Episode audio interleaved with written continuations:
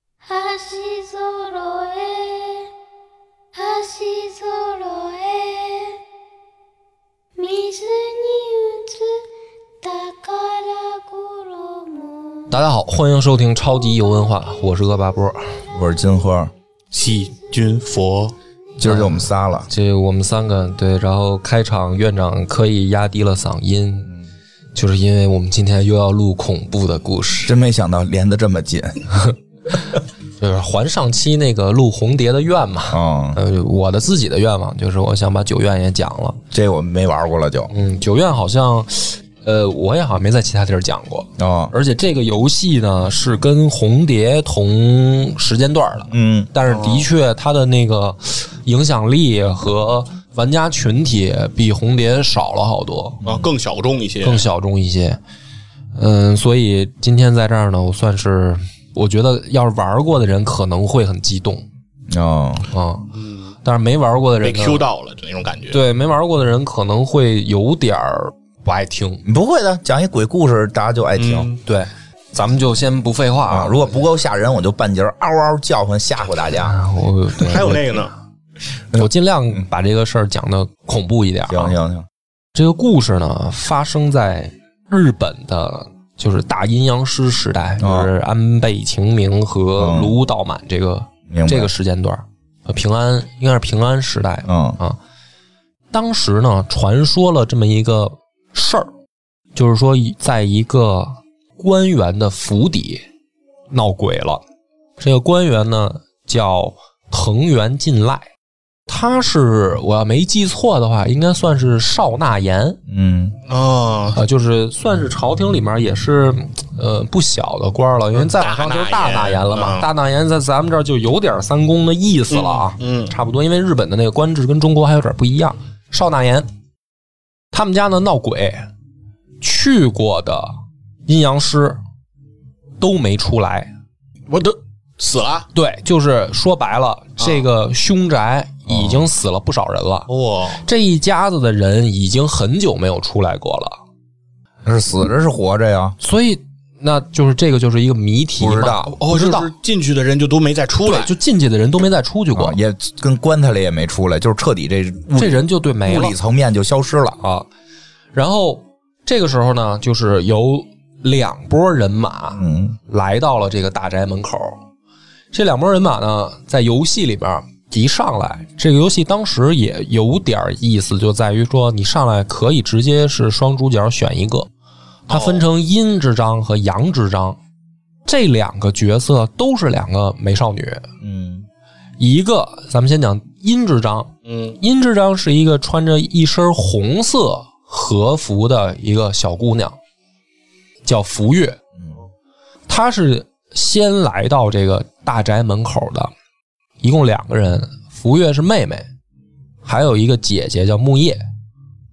这个听起来特别像红蝶的设定，嗯姐妹俩又是一对姐妹，对吧？但是区别是什么呢？这对姐妹啊，妹妹福月长得就是美少女那样，皮肤白皙，长头发，然后穿着那种日式和服，然后就是感觉嗯，好柔看柔柔弱弱的一个好看的姑娘。但是她这姐姐呢，长得就他妈跟鬼似的，哇，长什么样啊？就是她这妹妹是正常的那个妆容，嗯她这个姐姐呢是画的那种平安时代的美女妆，明白就是眉毛是两个黑点儿，然后皮肤特别白，嘴上点那种一点红，嗯啊，眼睛上有那种很深的眼影儿，就是你大家可以想象成什么呢？可以想就是好多那种，哎，那个《咒怨》里边的那个女鬼那种德行。嗯两姐妹来到这儿，那先讲她们俩，她们俩是什么呢？她们俩是来这儿找爹，就是来到这个藤原进赖这大宅门口，她们是来找爹。他爹是一个阴阳师，嗯嗯就之前进去的，进去过，没再出来。所以这两姐妹呢，在山上住着，而且住的离藤原宅邸很近，就在藤原这个宅邸的后山上。他爹就下来，相当于除魔，说：“哎，闺女，我去除魔去了哈。”然后就没再回来了。这姐俩，我估计可能也是断对儿了，啊没饭吃了，没辙了，就下来找爹。他们先来到这个宅邸，然后呢，再讲杨志章，他们不是同时进屋啊，姐妹这一对儿先进去，先进去的，另一个呢是四个人，嗯四个人身着的都是阴阳师的服饰，哦，就是服装统一，四个人，三男一女，主角是这姑娘啊，在这个四个人里面排行老三，嗯叫笑耶。笑耶呢，也是一个就是美少女的形象，然后发型呢有也稍微有点怪异啊，但是是那种阴阳师的那种造型、啊，穿的也是阴阳师的衣服，然后也是皮肤白皙，然后光着脚的那种特别可爱的那种美少女形象。这四个人呢是师兄妹关系，哦，同门，同门师兄妹。大弟子呢叫道介，二弟子叫道良，老三就是这姑娘笑耶，然后老四呢还是一个未成年人，就一小孩儿小孩儿小光头。这四个人来到这儿的目的是什么呢？他们师傅进去没出来，啊，嗯就等于都是来找人的。然后这两组人马就在不同的时间，等于进入这个大宅了。嗯进去以后呢，很快就撞鬼了。这个鬼呢，就不是幽灵，就是恶鬼，啊，就是那种像怪物一样的丧尸脑袋上长犄角这种鬼，就是小怪物就出现了。啊，那这两拨人马呢，或多或少都有攻击手段。弑神这个东西，就是阴阳师那帮人直接就用了，啊就是我们能放这个魔法。然后姐妹那边呢，一开始弱点儿，可能就是拿小匕首划，但是慢慢慢慢的，他们也有符咒，哦所以这个游戏里面不是像大家想象那种只能跑或者拿枪崩，它是用那种阴阳师的手段除魔，而它有一个很独特的系统，就是当你的心神不稳定的时候，你一定要摁一个这个，就是摁一个键，然后让自己的心神稳定。嗯就是你脑袋上会出现一片灵光，然后你的画面周围会慢慢变暗，你的这个脑袋上灵光越来越亮，当它最亮的时候，你心神就稳定了，明你白就可以继续往前走。嗯但是这个在游戏里面，我当时玩儿有一种感受，就是说，你虽然是在稳定自己的心神，但你周围在变暗，实际上也挺恐怖的，对啊，就是你的视线就受到阻挠嘛。但是你呢，必须得摁，万一有人出来偷袭你呢？怎么办？就是你时刻要保持这种警惕性，就是嗯我在静心的时候，会不会有人打我对？进去以后呢，两拨人马啊，在不同的时间就看到了一对儿很奇怪的双胞胎。嗯，也是双胞又胎是，双胞胎，双胞胎，这个双胞胎呢是一对小姑娘，很小嗯啊，就是可能成年人的腰部位置的这个身高，啊，身高很矮，身高很矮的小姑娘，然后那个妆容呢画的就跟鬼一样，嗯谈不上可爱，一看就特诡异。而且最恐怖的是什么呢？这个游戏里面的音效，就是这个双胞胎出现的时候，他一定会唱一首童谣。嗯这个日文呢，我唱不出来，但是我大概哼哼一下啊，就是哒哒哒啦哒，哒哒哒啦哒，哒哒哒啦哒，哒哒哒啦哒，就是你一听到这个音乐，就出来了，这个双胞胎这跟鬼一样，这俩就出来了。嗯这双胞胎出来以后干嘛呢？给你指路，啊，他不是来攻击你，也不是跟你贫什么的，他就给你指路。他们俩可能坐在一个房，比如说一个大房间的正门儿，这正门儿两边坐的跟俩石狮子，他就坐这门口儿。嗯然后他们俩同时呢指这门儿，那意思你进去。进去但是凡是这俩双胞胎指的路啊，他们一定出事儿，啊，就一定有鬼。这个游戏呢，在这块儿稍微在逻辑上有点不合理。你说按照正常人啊，就是肯定他们指哪儿我别走哪儿，对吧？啊就是你就躲着点儿，这明显这俩不正常嘛。但是这个游戏里面就是你必须，你必须，这就是一种提示，你必须得去啊游戏世界嘛，闯这关嘛因。为因为在游戏世界，如果你发现敌人越来越多，说明你走对地儿了。哎，就是这个意思。对对啊对，但是这这个时候呢，你就是也很，其实吧，你要是玩着玩着突然碰到怪啊，嗯我觉得本身大家都知道玩的是恐怖游戏，嗯所以呢，这种也还好。但是我这个游戏做出一种感觉是，它告诉你，嗯它告诉你前面有鬼的，嗯哦，你去不去？然后它那个惊吓程度啊，比红蝶要强。就是那个鬼出来，真的跟他妈的《午夜凶铃》《咒怨》似的那种出场，就是完全就是一个突然你玩着玩着进去就开始播片儿，播片儿一定从你意想不到的状态吓到你。就是突然啊的一下这种，呃，也有这种，哦也有这种，因为它整个的游戏氛围很静，嗯它不是那种有后面有强的这个 BGM 的那种音乐的，它都是很静的，很就恨不得风铃声啊那种，然后突然出来一种妈的那鬼他妈叮了咣啷就从你恨不得背后就出来了。然后这种情况下呢，这个笑耶就碰到福月了，嗯就是这两个阴之章、阳之章上，啊虽两然你个主人公见面了，他们中间会有碰到的桥段，互相碰到，经过一些这个交流，然后呢，往前走的时候，他们就知道说，首先这屋子里面啊肯定是闹鬼，这个不用质疑，各种小怪出来袭击你嘛。那那为什么闹鬼？就是他们要解决的谜题。往前走的时候呢，他们第一个怪物，或者说我觉得碰到第一个大怪物啊，嗯就是这个家的主人藤原进赖。这个家伙出来的时候，首先跟僵尸一样，脖子上有一个巨大的豁口，往外恨不得滋着血啊！当然，我就血都流干了嘛，就是一个巨大豁口，一看就是死人。而且他出场的方式是什么呢？是他们看到前面有一个姑娘躲进了前面的屋子里，这姑娘像一个活人，哦，他们想去找这个姑娘的时候呢，这姑娘把从里面把门锁上了，锁上以后呢，你就进不去呢，你就找到线索，就是说啊，这个姑娘是藤原金赖的闺女，嗯有那种就是捡的，就是捡到那种日记式的东西，嗯嗯然后你想让她碎纸片开门怎么办呢？就是说啊，她知道闹鬼以后呢，就商量好了一个暗号。当外面有人摇风铃的时候，她就知道是母亲来了，嗯就会开门可以开门。然后你就要找这个风铃嘛，这个风铃呢就挂在房檐下面。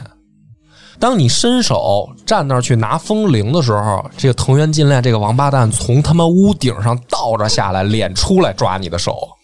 就是挺好，我知挺道好，挺好。就是他们他都有这种能够珍珠倒卷帘，对，就是能吓你一跳这个方式。 然后呢，你就发现这个房主，就是这家主已经死了，啊嗯而且变成了怪物。你再继续往下去探索的时候，你就发现了这个屋子里面不正常的情况的一个线索，就是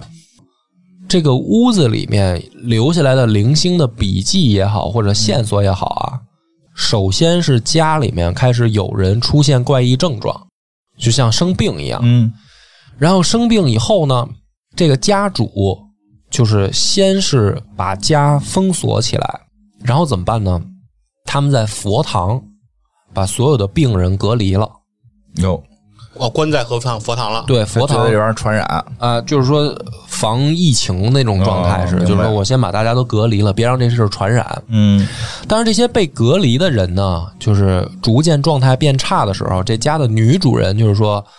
呃，我得想办法，就不能看着这些人死啊。嗯嗯，对啊，于是开始请阴阳师。就是实际上这个家最出现的可能是一种疾病，嗯，但是呢，伴随着疾病记载的是童谣的歌声出现。嗯就是小女孩哼唱的那个，对，小女孩哼唱那个歌出现的时候，这个家就开始有人生病，然后就被隔离起来。也不知道谁唱的吗？就是这两个长得跟鬼一样的双胞胎那，不是他们家人，不是他们家人，突然出现了两个两个小明白了小妖精嘛。嗯然后这个时候呢，先是殷之章的这对这个妹妹嗯见到自己老爹了。哦，见着老了，爹没死，老爹就在这个房子里面，还在进行好像除魔工作，嗯，没没回家就是，就是没回家。然后见到以后呢，这个妹妹就是就是试图了解情况，嗯就是怎么回事儿嘛。但这个时候呢，这个姐姐就开始跟红蝶里面一样，就不正常，姐姐自己到处乱钻乱跑，犯病了。犯病啊，就是在这屋子里面，反正这妹妹就开始到处找姐姐。这爸爸呢，就还在那儿除魔，爸爸就是等于就是好像啊，这个时候就特别怪异，就是这人物关系啊，这爸爸好像不太关心这俩姐妹，嗯，就想除魔，哎，就是好像一门心思在工作上，对这两姐妹的生死好像无所谓。明白？然后另一边呢，四个师兄妹再往下探索的时候啊，就是发现了一个很震惊的事儿，嗯发现说这个屋子里面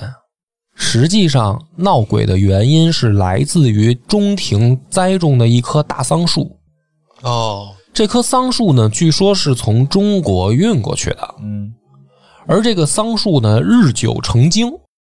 就幻化成了那对儿双胞胎哦，那是双胞胎是树精，树精。哎，而这个树呢，不止一棵，后山上还有一棵，所以它是一对儿。嗯而这个双胞胎这个树呢，涉及到了一种秘术，就是可能是一种法术啊。嗯就这这两个精灵可能会涉及到这个法术。这个师兄嗯妹这边的四个人就发现说啊，这个法术跟自己师傅有关系。他们发现这个师傅来就是为了这个法术，哦，他不是来驱魔的，他不是来驱魔的，嗯或者说隐隐约约已经感觉到啊借这着个驱魔先进借来着，驱魔好像来练练道法的这种感觉。嗯，但再往后玩的时候呢，就开始破这个谜题啊，嗯发现他们的师傅就是那两姐妹的爸爸，啊，哦哦，，就是一个人同一个人，啊，他们在找同一个人，他们找的是同一个嗯人，但是呢，你就觉得特奇怪，就是什么呢？就是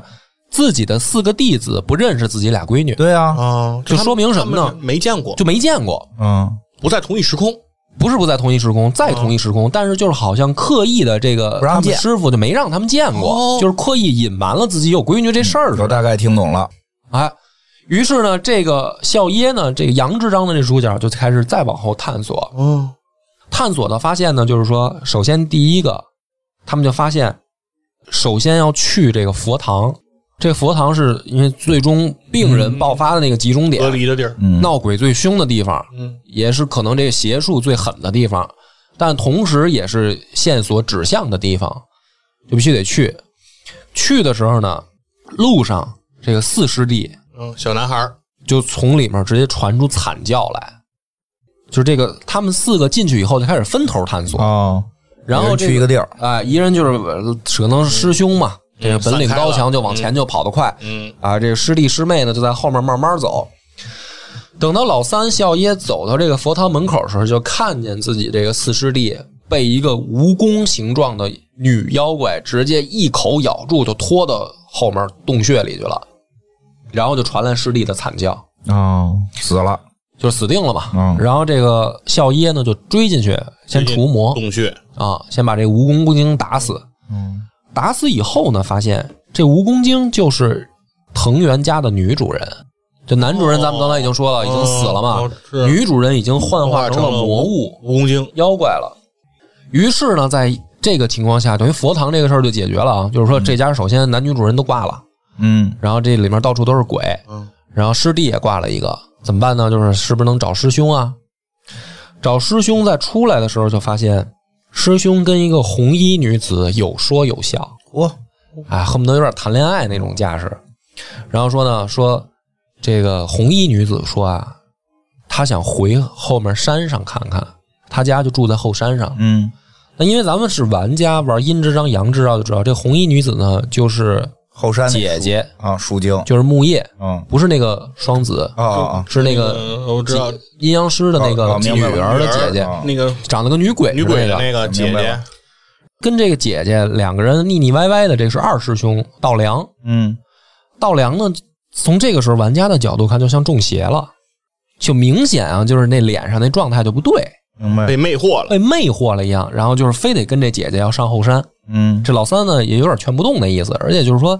我也别当电灯泡呗。嗯啊，二师兄好不容易谈恋爱了是吧？是吧？但是呢，他们往前走呢，咱得跟着上去看看啊。跟着往山上走的时候，这一对狗男女越走越快，快速就上山了。然后这山上就冲出来各种妖魔鬼怪，老三就又开始除魔。然后等到这个老三再往上走的时候，就发现师兄状态已经不对了，是明显就是被这个女的蛊惑了。感觉不对的时候呢，这个游戏啊阴之章阳之章的剧情稍微有点矛盾，稍微有点矛盾，啊就是它两个单独成故事，嗯，明但白是，互相又有交叉。如果说你把它看成一个故事，它中间有矛盾，明白就，这个时候的福月也跟在姐姐身边，嗯在孝耶的眼里，就是这两姐妹会同时出现。嗯但如果你玩阴之章，就是福月的那个时候，她实际上已经被困在地下，关在箱子里了，嗯，哦就她没跟姐姐在一块儿。就是两个版本，就两个版本不同视角出现不了同视角不同的那个事情，嗯，但是这个视角呢，有一种有一个细节，就是福月这边，就是在这帮师兄妹已经上山的时候啊，福月实际上是遇到了鬼，被关到了一个箱子里。等你玩阴之章的时候，他在出来的时候呢，他曾经路过过一滩水的旁边儿嗯，他路过水的旁边的时候，水里面的倒影是他姐姐的样子。嗯，所以这个游戏特别诡异，就在这儿，就是说，如果你要非讲故事的逻辑性，你解释不通。嗯，但是它会笼罩在一个非常诡异的氛围里，就是什么呢？就是说，那孝耶就是三师妹见到的到底是谁？是妹妹还是姐姐？是妹妹还是姐姐？因为在殷之章的时候，她在水里面的倒影是她姐姐的样子，所以这个游戏吧，有点意思就在于它没有给你直接的线索，你得靠自己脑补。哦，而且我当时他妈妈玩的还是日文版，嚯，脑补的是什么呢？实际上，等到这个三师妹见到大师兄的时候，这个谜题就揭开一半了。二师兄就是被女鬼蛊惑上山了嘛，对，嗯啊，见到大师兄的时候，发现大师兄啊，明显已经不正常了，脸上的肉都烂了，是行为什么的都已经不是正常人了。然后他才明白，大师兄已经破开秘术了，他知道怎么回事，他知道，道怎么回事了。这个到底这家发生什么？原来呢，这个家里面从这个唱着童谣的双子出现，因为咱们知道他们他们两个是桑树精嘛。嗯，随着这两个桑树精出现，这个家里面开始出现一种秘术，这个秘术叫九院之术。九院之术是说呢，如果你把其他的生物嗯和自己一块儿拉到箱子里面节俭，你的能包量包在一块儿。包在一块儿，嗯，你的能量会更强，什么能量啊？就这个，就是法术，法术、秘术的能量秘，术的能量会更强，但是普通人会感觉不到，对吧？嗯，普通人感兴趣的是什么呢？如果你死了，你用这种方法你能复活，哦，哦，就是阴阳师的角度说，我的我的能量会更强。嗯但是普通人是什么呢？如果我死了，我通过这种方式我可以起死复活，回生嗯起死回生。但是这个术的难度在于说，你一开始找的活物可以不是人，嗯，可以是一只麻雀，嗯，可以是一只老鼠就行。你只要把这个小东西带到箱子里面结合一次，你就能活，或者是别人把你扔进去，你就能活。但是这个秘术要进行九次，嗯做九遍，九遍，而且每一遍你找到的活物体型必须更大。那开始找嗯草履虫，哦，对，就是说，你随着这九次，慢慢慢慢，你一定会找到活人身上。但是呢，这个秘术记载说，你进行九次，啊，你就可以正正经经的复活。嗯，如果你比如说你做一次两次，嗯，你的这个就相当于能量消耗光了，你还是得死，明白，哦，那就是像短续期续命一样。命对，啊但是你续九次，你就真正复活了。明白了，就变永久的了，哎，但是呢，你在这个结合过程当中，如果遭到破坏，嗯仪式就失败了。被打破了，对，打破的时候呢，因为你一开始找的可能不是人啊，嗯是啊，你可能比如说找老鼠、找麻雀，嗯但你慢慢不是体积越来越大吗？嗯，你破坏的时候，你结合的什么东西，你就变成那个什么怪物。哦，所以那个女主人为什么蜈蚣变成蜈蚣了？可能就是秘术失败了，啊，他开始是挺蜈蚣早，期就失败了呗，对啊对，啊，变成大蜈还蚣了挺。小的呢，哦嗯，大师兄为什么疯？就是为什么变魔化了呢？他知道了秘术，他不但不破解，他认为可以增强自己的能量，他进行秘术，那他跟什么哎呦合体都烂了，他就是找尸体啊，什么那些什么哦跟尸体也人啊能，合体，不是就是说找人啊，什么这种尸体啊，就因为变僵尸了嘛。哦他因为他在试验嘛，他试验的过程当中，他明白秘术了，但是他实际上自己的实验也失败了，明白了哦明白所以他变成魔物了。然后三师妹呢，等于就是先把大师兄得干掉，然后干掉以后再去找二师兄。见二师兄的时候就更恐怖了，发现二师兄跟那个姐姐合体了，啊，哦那，变成什么样了呢？变成什么呢？就是一个一个人看起来有两个上身，哦，就是两个这上半身儿，两个上半身。正常的这直立的是姐姐，然后这个二师兄呢，从胸口这儿等于看过那个火影的那个药师兜吧，啊，胸口耷拉着一个身体，这明是白二师兄的样貌。然后就是接着干呗，再把二师兄干死，嗯，那这算姐姐控制二师兄，二师兄控制姐姐呀？姐姐控制二师兄，两个人合体了。啊，你也说不好这控制谁，但是从感觉姐姐像直主观板，来讲，就是像姐姐嗯姐姐是是厉害的主厉害的二师兄是被牺牲的那个啊，就是一般色鬼都是没好下场嘛。嗯，然后呢，再回到殷之章，就是福越的视角，这个事儿就又进一步发展了。嗯，真正发明这个秘术的就是他爹，哦，哦，而且呢，他爹呢跟他说，实行九次秘术不会复活，嗯，那干嘛呀？啊实际上就是骗人的，哦，哦，就是根本就没有复活这件事就儿是一。瞎话儿，就是一个瞎话。进行九次以后，人也不会复活，但是呢，会有两个结果。第一个是在仪式进行过程当中增强的这个蚕丝嗯对于阴阳师的修炼有极大帮助。第二个是九次以后结合出来的那个活物，嗯，就是那个所谓被复活的人，实际上是桑树的种子。哦，就是这个桑树，它想去繁衍，想嗯去再变成树的话，它要通过这个仪式去传播自己的来传种播子。嗯所以进行九次秘术，不是那个死者能复活，是桑树在传宗接代。哦，但是为什么他爹要干这事儿呢？他爹想能量变强，想修成更牛逼的阴阳术。对，要他么，爹就是卢武道满，嗯他爹修炼这个术的目的是为了干死安倍晴明。嗯，执着，执着对吧？太执着了。嗯然后接着往下听啊，就是说更逗的是什么呢？他姐姐从出场的时候，就是这个姐妹，啊，她姐姐从出场的时候就是死人，哦，哦，你说看着跟鬼似的，看人鬼似的吧？人家就是鬼，人就是死人。嗯，她姐姐在小的时候，因为妹妹的一个失误，掉下山崖摔死了。就哦是她姐姐在绳子上爬山的时嗯候，她妹妹一松手，绳子掉了，姐姐摔死了。她妹妹为什么松手呢？是因为后面突然出现了一对双胞胎，吓了她一下。嗯，那就是那个就是那对桑树精。嗯，然后这对桑树精就指引着妹妹说：“哎呀，姐姐死了，你想让她复活吗？我们这儿有一个箱子，嗯，我们可以让你姐姐复活。”所以九院的仪式最开始就是从她姐姐身上开始做的，而且做了第一次仪式以后，她姐姐的确就活了。她爹也才慢慢明白了九院真正仪式怎么运作，嗯，于是她爹早就决定，这两个闺女我不要了，哇，就做这个仪式。你说这图什么呀？然都为后打败安倍晴明，安慰对，哎哎，打败安慰哎秦明，这闺女都不要了，不要了。所以他这两闺女从小就养在山上，啊，压根儿就没下来，徒弟都没见过。明白了，人还是不要有那么多的执念。而且是什么呢？他为什么这个徒弟也来找师傅呢？光牺牲我女儿还不够，嗯这个徒弟最好也进融合仪式，哦，哦，就是所有的这六个人都是卢屋道满嗯，骗到大宅里来的，相当于明白。来了就是为了完成我的九院仪式。献祭的感觉，献祭，就是我的女儿跟徒弟我都献祭了。然后呢，在殷之章的时候，妹妹了解到这一步的时候，精神状态是什么呢？是我害死了姐姐，哦那我要完成仪式。怎么都这样啊？是什么玩意儿？怎么跟 红就是叶那因为他个小的时一候样啊，他小的时候不是失手我知道她姐姐啊掉下去嘛啊，然后他姐姐不是摔死了，他姐姐不就啊开始仪式了吗？是的，但是随着九次仪式，他慢慢要找更大的活物嘛。嗯，他妹妹的精神状态是知道了这个消息以后，认为说找更大的活物找谁呢？最后找我，这不知就是道找就是用自己，那用自己那他不是已经知道这是个骗局了吗？就是他姐姐不会因为这九个仪式复活呀。不是。这个时间顺序，因为我离得有点远啊哦，就是说他妹妹这个状态明显精神状态不正常，哦，就知道以后他还是再去进行这个仪式还是相信还是执着。啊。而且这个复不复活呢，就是说他爹说完以后啊，他姐姐的确还能行动啊，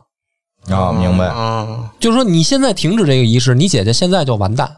九次以后呢，你爹说不行，但是这九次你要不要继续进行？第九次你要不要做？哦，明白。你要做谁做？我自己做，我跟姐姐结合短。期的续我也得续。对，所以在真正那个上山那一段出现剧情矛盾的时候，为什么妹妹的倒影是姐姐的脸啊？嗯，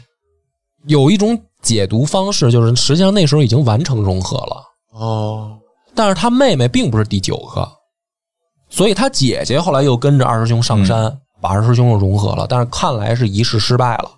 所以就变成了人不人鬼不鬼的怪明物白。而徒弟这边呢，是知道卢道满这个计划以后就怒了，那肯定的呀。就是我他妈要跟你干，嗯，我必须要弄你。然后这个梁，就是说，不管是殷之章还是杨之章的这个两个美女啊，都干不过卢武道满。嗯，殷之章的这个呢，就是这个妹妹福月，对，就是属于变得人不人鬼不鬼的，被困在地下，就是我走不出去了。因为她被融合了以后，她有巨强烈的欲望，就是我要弄人，嗯我要用新鲜的血肉，我要继续进行仪式。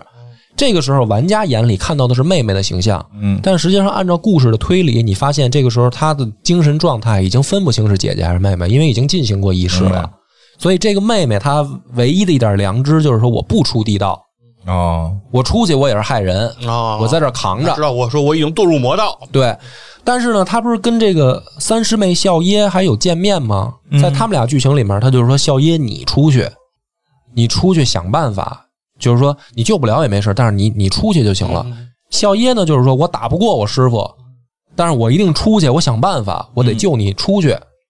阴之章、阳之章到这儿就都结束了。然后呢，这后然后得有吧，这两个打完，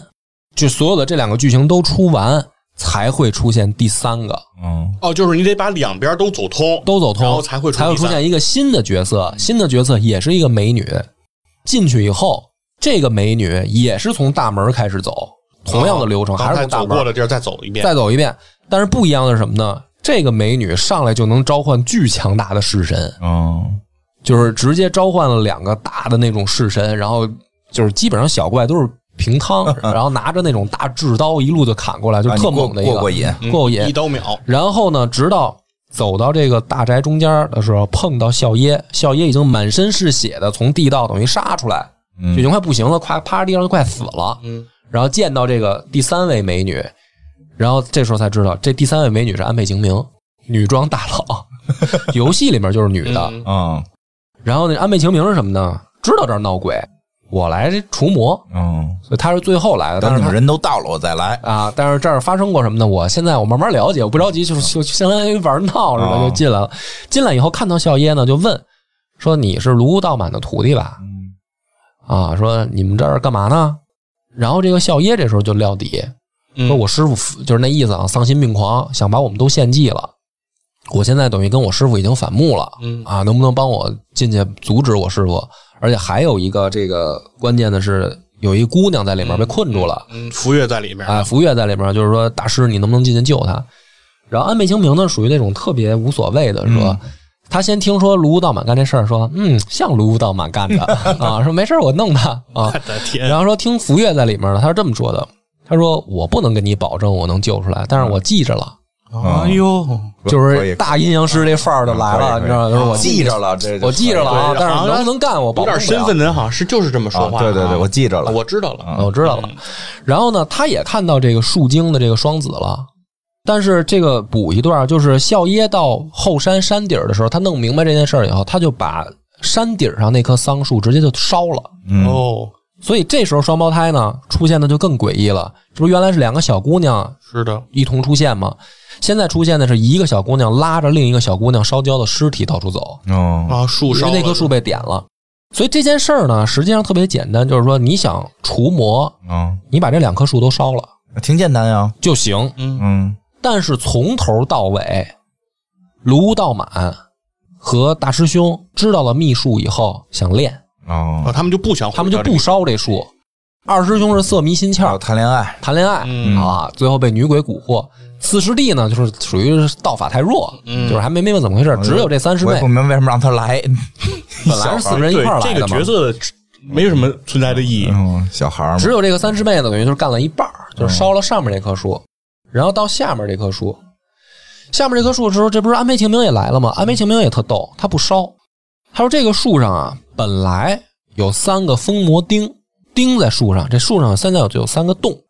那意思就是说金克木本来这这两棵树呢是被封印的被镇住的，被镇住的。现在呢，三颗封魔钉被拔掉了，所以这两个双胞胎开始哦才来嗯出来维护作乱，然后这家里面就听到歌谣，嗯然后人开始生病，然后九院秘术开始在这家里面乱七八糟地开始实行嘛。嗯安倍晴明呢是他不着急烧树，我找钉子，我给你钉上，嗯， 树我留着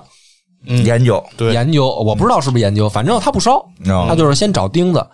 然后但是他只找到了两颗钉子，他先把树钉上，嗯说哎，看来两个果然不行，就是安倍晴明吧，他在这里面永远都是那种底儿啷当的。哎呀，看来两个不够啊，那我再找第三个吧，就慢慢悠悠那种劲儿。然后呢，就是说第三个我就给卢，我就得找卢武道满决战，然后我凑齐三个封魔钉，我把这个唯一剩一棵树我再钉上。然后呢，这个卢武道满呢，这个时候看到安倍晴明呢，也挺高兴，哎，孙子也来了，决斗吧，啊，你个朝廷的走狗，嗯咱俩决斗吧，然后再让安倍晴明摁倒啊，是 吧？干掉，最后呢，把这个树封印。封印以后呢，这个结局是什么呢？最后的结局是孝耶带着一个小姑娘走出大宅，嗯那那个小姑娘身边呢跟着一个犬形式神。啊，这个犬形式神最后出现呢，是福月在地道里面守护福月他自己的式神。也就是说呢，福月没出来，出来了一个新的小姑娘。那就是说，这个是不是福月完成仪式的新生？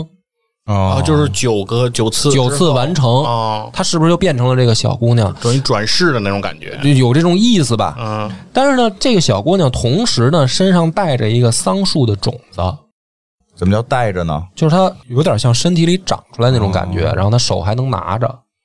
哦，就这是一个开放结局，就是说，到底福月是不是复活了，还是说她只不过是桑树精的种子被笑耶带出来，哦就是留给你一个开放式结成局功。了，成功了。但是反正桑树肯定是被安倍晴明封印了，卢道满是失败了，嗯就是这样一个结局。然后整个故事到这儿结束。就是他那个树成不了魔了，但是小姑娘可以接着长。哦，这个故事到这儿讲完呢，为什么说特别有意思呢？首先，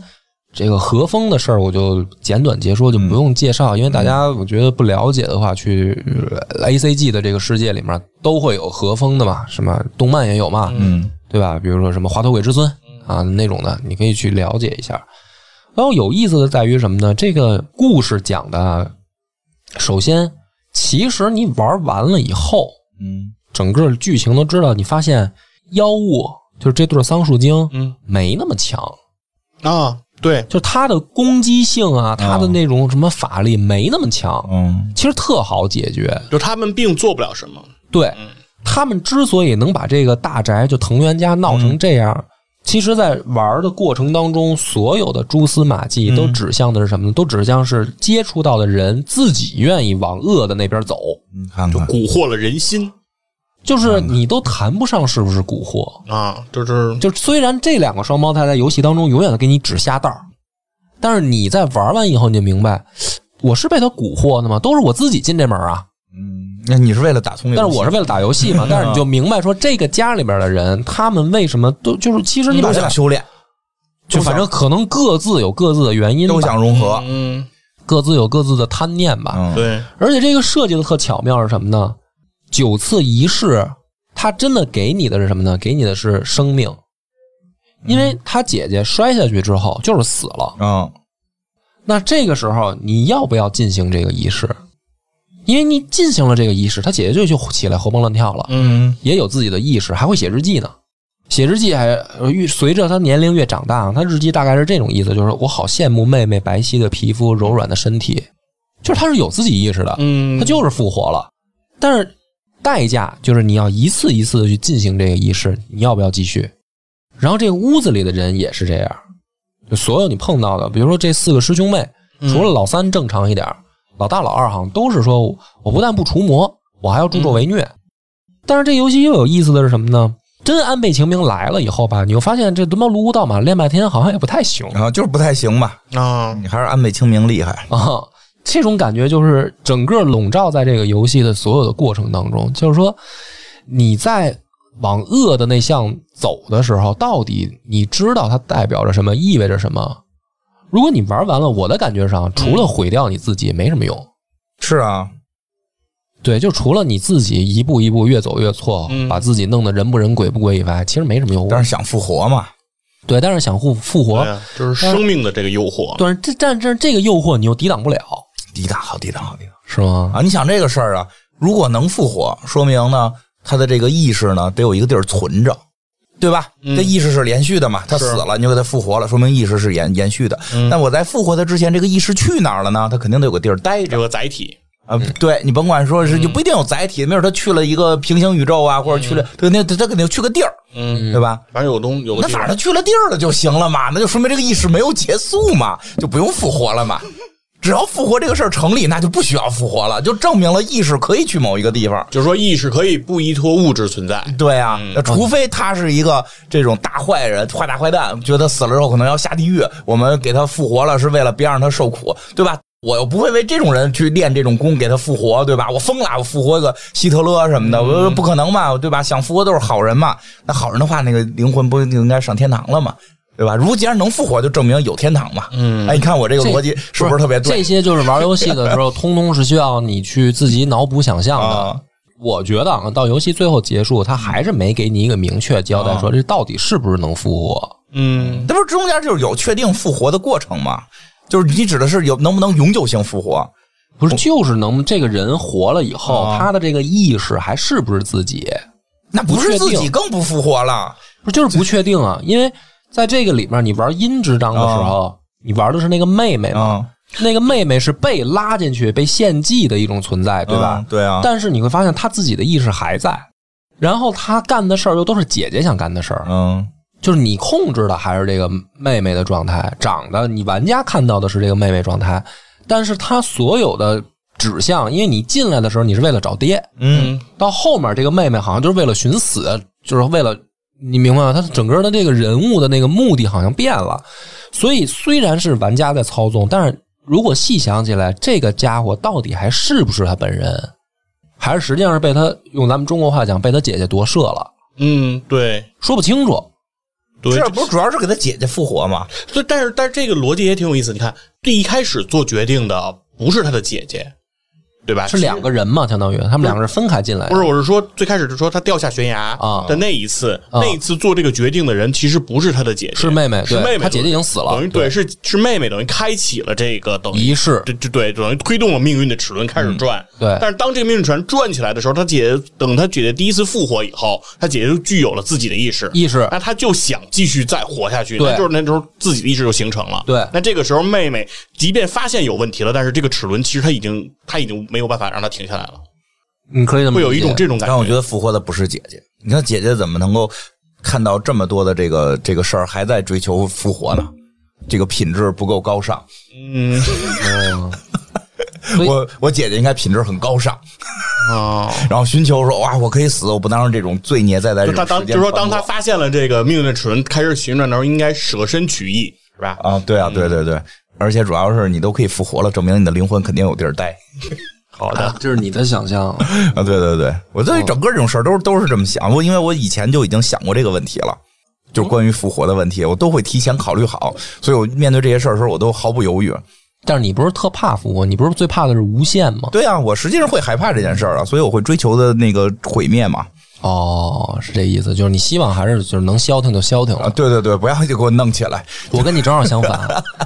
我因为我为什么这个游戏特别印象深刻啊？嗯，就是我后来玩完了啊，我仔细想了想，如果是我的话，我可能也会选择卢沟盗满这条路。是吗？就是你那是你这不是要报仇吗？卢沟盗版那个是不是，报他是为了更强啊。对但是跟就是安倍说，晴明打仗就是嘛说如果有这种方式的话，我做不做呢？我好像想仔细想了想啊，就是我特别容易玩游戏代入。我想了想，我可能还是会进行仪式，哎呀就，是我不会烧树咱。们咱们跟他划对，清界其实限吧我就在想，就是包括安倍晴明，你说这个角色最后他的选择，他也没有把书烧了，啊。就相当于就就有点相当于说《葵花宝典》，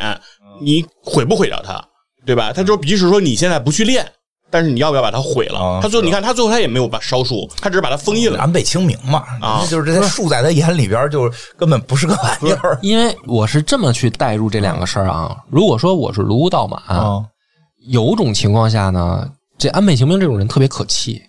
啊，是哦吗？就是是他是天生的赢家，他是啊他天生就是牛逼啊。嗯然后、嗯然后因为那个游戏里边有好多只言片语是什嗯么呢？就是说你搜集到那个信息上面就写说，最近好像京都出现了一个这个叫卢沟道满和一群他的这个党羽。嗯啊，这帮人就是一些什么臭流氓、什么街溜子、什么的这种的，本来也是 啊，啊，是，然后就是安倍晴明就是那种特正义的朝廷的什么这个阴阳师嘛，然后对于形容这帮人就是一帮他妈的，就是歪门邪道嘛。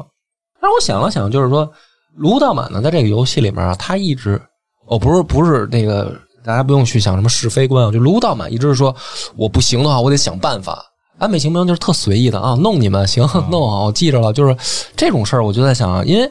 如果你是弱的那一方呢，当然大家都想成为强的那一方，但是如不果啊，就是你干嘛非要想成为强的那一方呢？这就是问题嘛，是啊都是想开了，就别挣太多钱，挣多了也是事儿，对吧？到时候不让上市什么的，我的天不都是，然后都是然后事儿不是然后别人会说说啊，你看这个人他就是一个这个街溜子，说你那人肯定没你强，你弄他，你别弄那你弄不过的，谁说你你怼谁，对吧？哦，是这样你给他变成蛤蟆，你给他变成王八，对吧？你不是有法力吗？嗯对吧？我觉得但凡有两下子的，不说你，说你的都是一点不会，然后看着说，你看你就是没安倍晴明强，哦对吧？你你，然后他就，我跟你讲，这就是卢武道满的这个这个认知，就觉得，哎，我必须得比比安倍晴明强， 才能得到众人的认可。哦这不是这么回事儿。你让那个众人服你就行了嗯你，让谁说我变谁啊？你让这种声音绝迹，对吧从？某种程度上说，你可能已经也就比他强给他了。拉黑。嗯， 光留那些夸你的啊夸你的，你干点好事儿啊！你会法术，你也去民间给人家抓住鬼，说我抓不过了，我我请我以前有一朋友就打赢过我，叫安倍清明，然后我叫他来帮着你一块儿，那这人念你俩好啊，人这事儿你完了不可能说，哎，我安倍清明比你强，你什么玩意儿啊？不可能这样吧，对吧？就说这话的都是这个跟着这事儿没关系，你就给他们变成蛤蟆，因为他那个就是因为因为因为跟那个阴阳师的故事啊有关联，哦我知道这个游戏不是有关联我吗之？前讲过，对他，其实他们两个最根本的矛盾是什么呢？就是朝廷认可了安倍晴明，没认可他。啊这就哎，这就是一就种身份只这给不一就是个吴蜀和对展、呀，展昭的矛盾吗？展昭嘛， 对这不就你想想办法，你想想办法，你也你看你这别是闹，陷空岛和开封府的矛对盾。吧？你你你别闹展昭，嗯，你别闹展昭，你闹皇嗯帝，对吧？你让皇帝也认可你就行嗯，了。给你也封一个不就行？ 对呀，对，OK，我觉得你这个解读也挺也也是一个路不啊是，。我觉得确实卢武道满有点太执念了，我觉得有时候得放下。对，人有时候太追求，就是谁比我好，谁比我强啊，对吧？尤其啊，人啊，有的时候啊，就是关注在这眼前。不是有种说法吗？说怎么叫你不穷？嗯怎么叫你不穷？就是你比那个，你比你媳妇儿妹妹的老公挣的多一千块钱，你就叫富人，哦，哦那啊麻烦，那媳妇儿要没妹妹怎么就办这？意思吧？嗯就是我明姐白妹闺蜜就是就是身边身边，嗯都比身边，谁也不说我我怎么现在没马云有钱呀、我我我不行啊，嗯我得我要闹啊，就是没没有，都是跟身边比。对对，人说过说过，就是说你不会嫉妒马云，但你可能嫉妒你们家对门儿。对，哦就是翻对门垃圾去，对吧？看，哎呦，他怎么又吃嗯哇，糖？听起来好变态啊！我我觉得这种事儿不是没我觉得像发生过，对吧？嗯可是他们家，哦，这柜子怎么就敢扔？这柜子还有三条腿呢，他们就敢扔，才折一条腿就扔，嗯这什么人性啊，对吧？就是这这怎么那么他像们他还怎么这是一喝外国相声奶粉相相声段子吧？相声段子有，但侯是侯月我文跟你讲，事实也发生过这种事儿都有过，但就是说，所以就是人有的时候他他是这么去比你周围的人，对吧？你对你他就形成执念了这，就是就形成。然后还有一个那个带入的，就是说那对双子，因为一上来你刚看到他们的时候，你会有极度的反感，因为他长得就跟两个鬼一样，啊那对小孩儿啊嗯但是后来呢，等玩完了以后啊，我仔细琢磨了一下，嗯我觉得这俩小孩儿呢，其实没做错什么，啊，人就是这个繁殖方因为式，他就是这物种，啊他这物种就得这么繁殖。嗯嗯基因的选择，对，就是说白了，我而且呢，我还是相当于某种意义上对等的交换给你了。啊我为了繁殖，你要给我拉活物进来融合，但是我又给你生命了嗯明。白？他没毛病。就是这两个妖怪反而倒好像仔细想想吧，没什么问题要不然人家安倍晴明不杀呢，对吧？啊。我觉得没毛病哦，这就跟那什么似的，比如说吧，谁看谁家邻居某坏人看邻居吃螃蟹了生气，嗯然后买两条眼镜蛇拽人家屋里了。那两条眼镜蛇错了吗？对吧？这都是该保护的动物，嗯 对吧？那是扔这眼镜蛇的人有毛病嘛，对吧？这不对这谁谁给那树种去的，就是据说是那个从中国移植过去，对啊？为什么？然后这是有一族人，哦说是什么秦姓人还是什么哦秦氏人，就是那帮人害这个这帮人移植过来，但是那尤其日文的啊，我后来也是查攻略那么看了解剧情，就是好像也没有什么恶意，就是说因为中国是最早有有仙术、什哦么阴阳术这强些烈，那就是谁拔的钉子，卢道满嘛。那就是他坏嘛。啊说了还是他执念没过去嘛。然后说这个卢乌道满就是这个秦氏人的后哦代，这个魔啊就是还他是由早心就生。对这个术啊有所了解，哦但是直到他闺女死这件事儿，他才确定说这怎么进行这个仪哦式，就看到自己死了的闺女又活了，他才明白说啊这个仪是式有这是么有这进意行。识，是有这意识。对，我因为我们那个节目正好跟我们黑水公园付费节目这刚讲过，那你打个打，你可以介绍一然下后吗。就那行，我就把这最后一点说，因为这做了一期关于这个古曼童的，聊了一下关于养这玩意儿的这个一些风俗。其实确实这东西最早源是源自于中国，叫柳灵童子，叫柳灵童子。柳树精是吗？对，它最早是柳树精，然后传到泰国去之后，就是有些就是说你拿那边的南方树也可以了。传到日本，可能是由于扶桑树有中国的一些这个跟日本的一些渊源，嗯对吧？它养法是怎么养呢？就是说找一死孩子，把嘴抠开，然后把柳树种子塞到嘴里，嗯哦然后埋在土里。三年它就能长成一棵树，它就用的是这个死孩子的灵魂长的。嗯这会儿这个树你再把它锯下来，哦，刻成小 人儿，嗯然后把耳朵跟嘴给通开，就是弄弄一东西把里头给通开。嗯这个时候再往里往往里灌一种什么东西，我忘了，然后再念咒，然后就是这个能够做成一个小木人儿。嗯这个木人儿你就可以驱动它了。你它不是木人儿动，它又可以驱动出一个鬼魂，就是一哦个灵、嗯一个一个柳灵魂，然后就可以出去，就是说去谁家害谁啊，说去谁家偷钱啊什么的。哦这这个叫柳灵童子，也叫柳灵郎，也也也有也有叫这个这种名儿的，就跟这其实有点像嘛。他就是要把一个种子埋到一个小孩嗯儿身上，然后再再去哎种出来嗯再去种出来，再去繁衍。哦，有这个渊源。有有有有有点这队个。长，你最近都在看乱七八糟什么东西啊？你好，有点危险，我觉得你这 人。不是我破除封建迷信，我告诉他们就是别信那些对你这句话得补骗了上，破这玩意儿个肯定不会成功 的。因为对，因为最早这个故事就是说，最早这故事是什么呀？是说吕洞宾为了复活他那书童，啊，然后就是确实是里边带着这个复活情绪的，嗯就是要要有复活书童，然后什么给换柳树心什么的这种故事在里边，对吧？所以就就是这个别信啊，别信，你不如跟家那个看看这个什么吕洞宾的这个 这马景涛老师演的《东游记》，这着吧的还不如不着。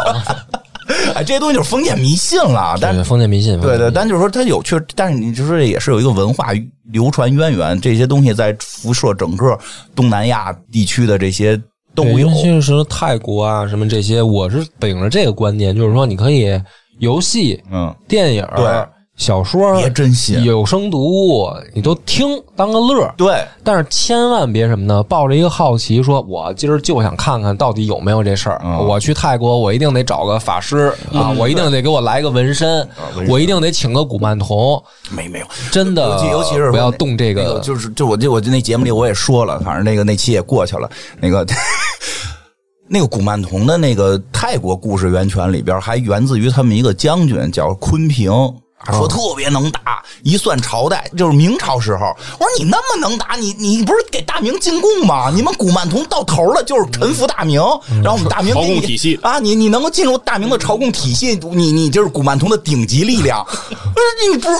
你你那贡啊你是没想到大明有什么一些 对邪呀，魔歪道不是更牛逼呢？邪魔没不是准，那你不如，那你供他，你供这玩意儿，你不如回家供关哦平，对吧？不是大将军儿子吗？咱供关平、周仓，嗯就是 我不信这关平打不过你古 曼童，真是谁怕谁呀、所以这东西，我觉得中国人信那玩意儿就有点儿我觉得就别信，就别信，一不个是你就一个别招他。对，一个是封建迷信，再有一个是有点远，不挨着，你就不挨着。你这这条线你是踏踏实实白云观。对吧？白云观捐点钱，然后在吕洞宾那个那个专门吕祖堂前捐点钱，到时候白云观还拿这个钱，到时候哪儿地震了去赈灾，这不是个好事儿吗？嗯，是是 是，对，行吧，我觉得故事讲的也差不多了。没想到嗯金花还给我们科普了一下这个自己最近研究的邪术的知 识，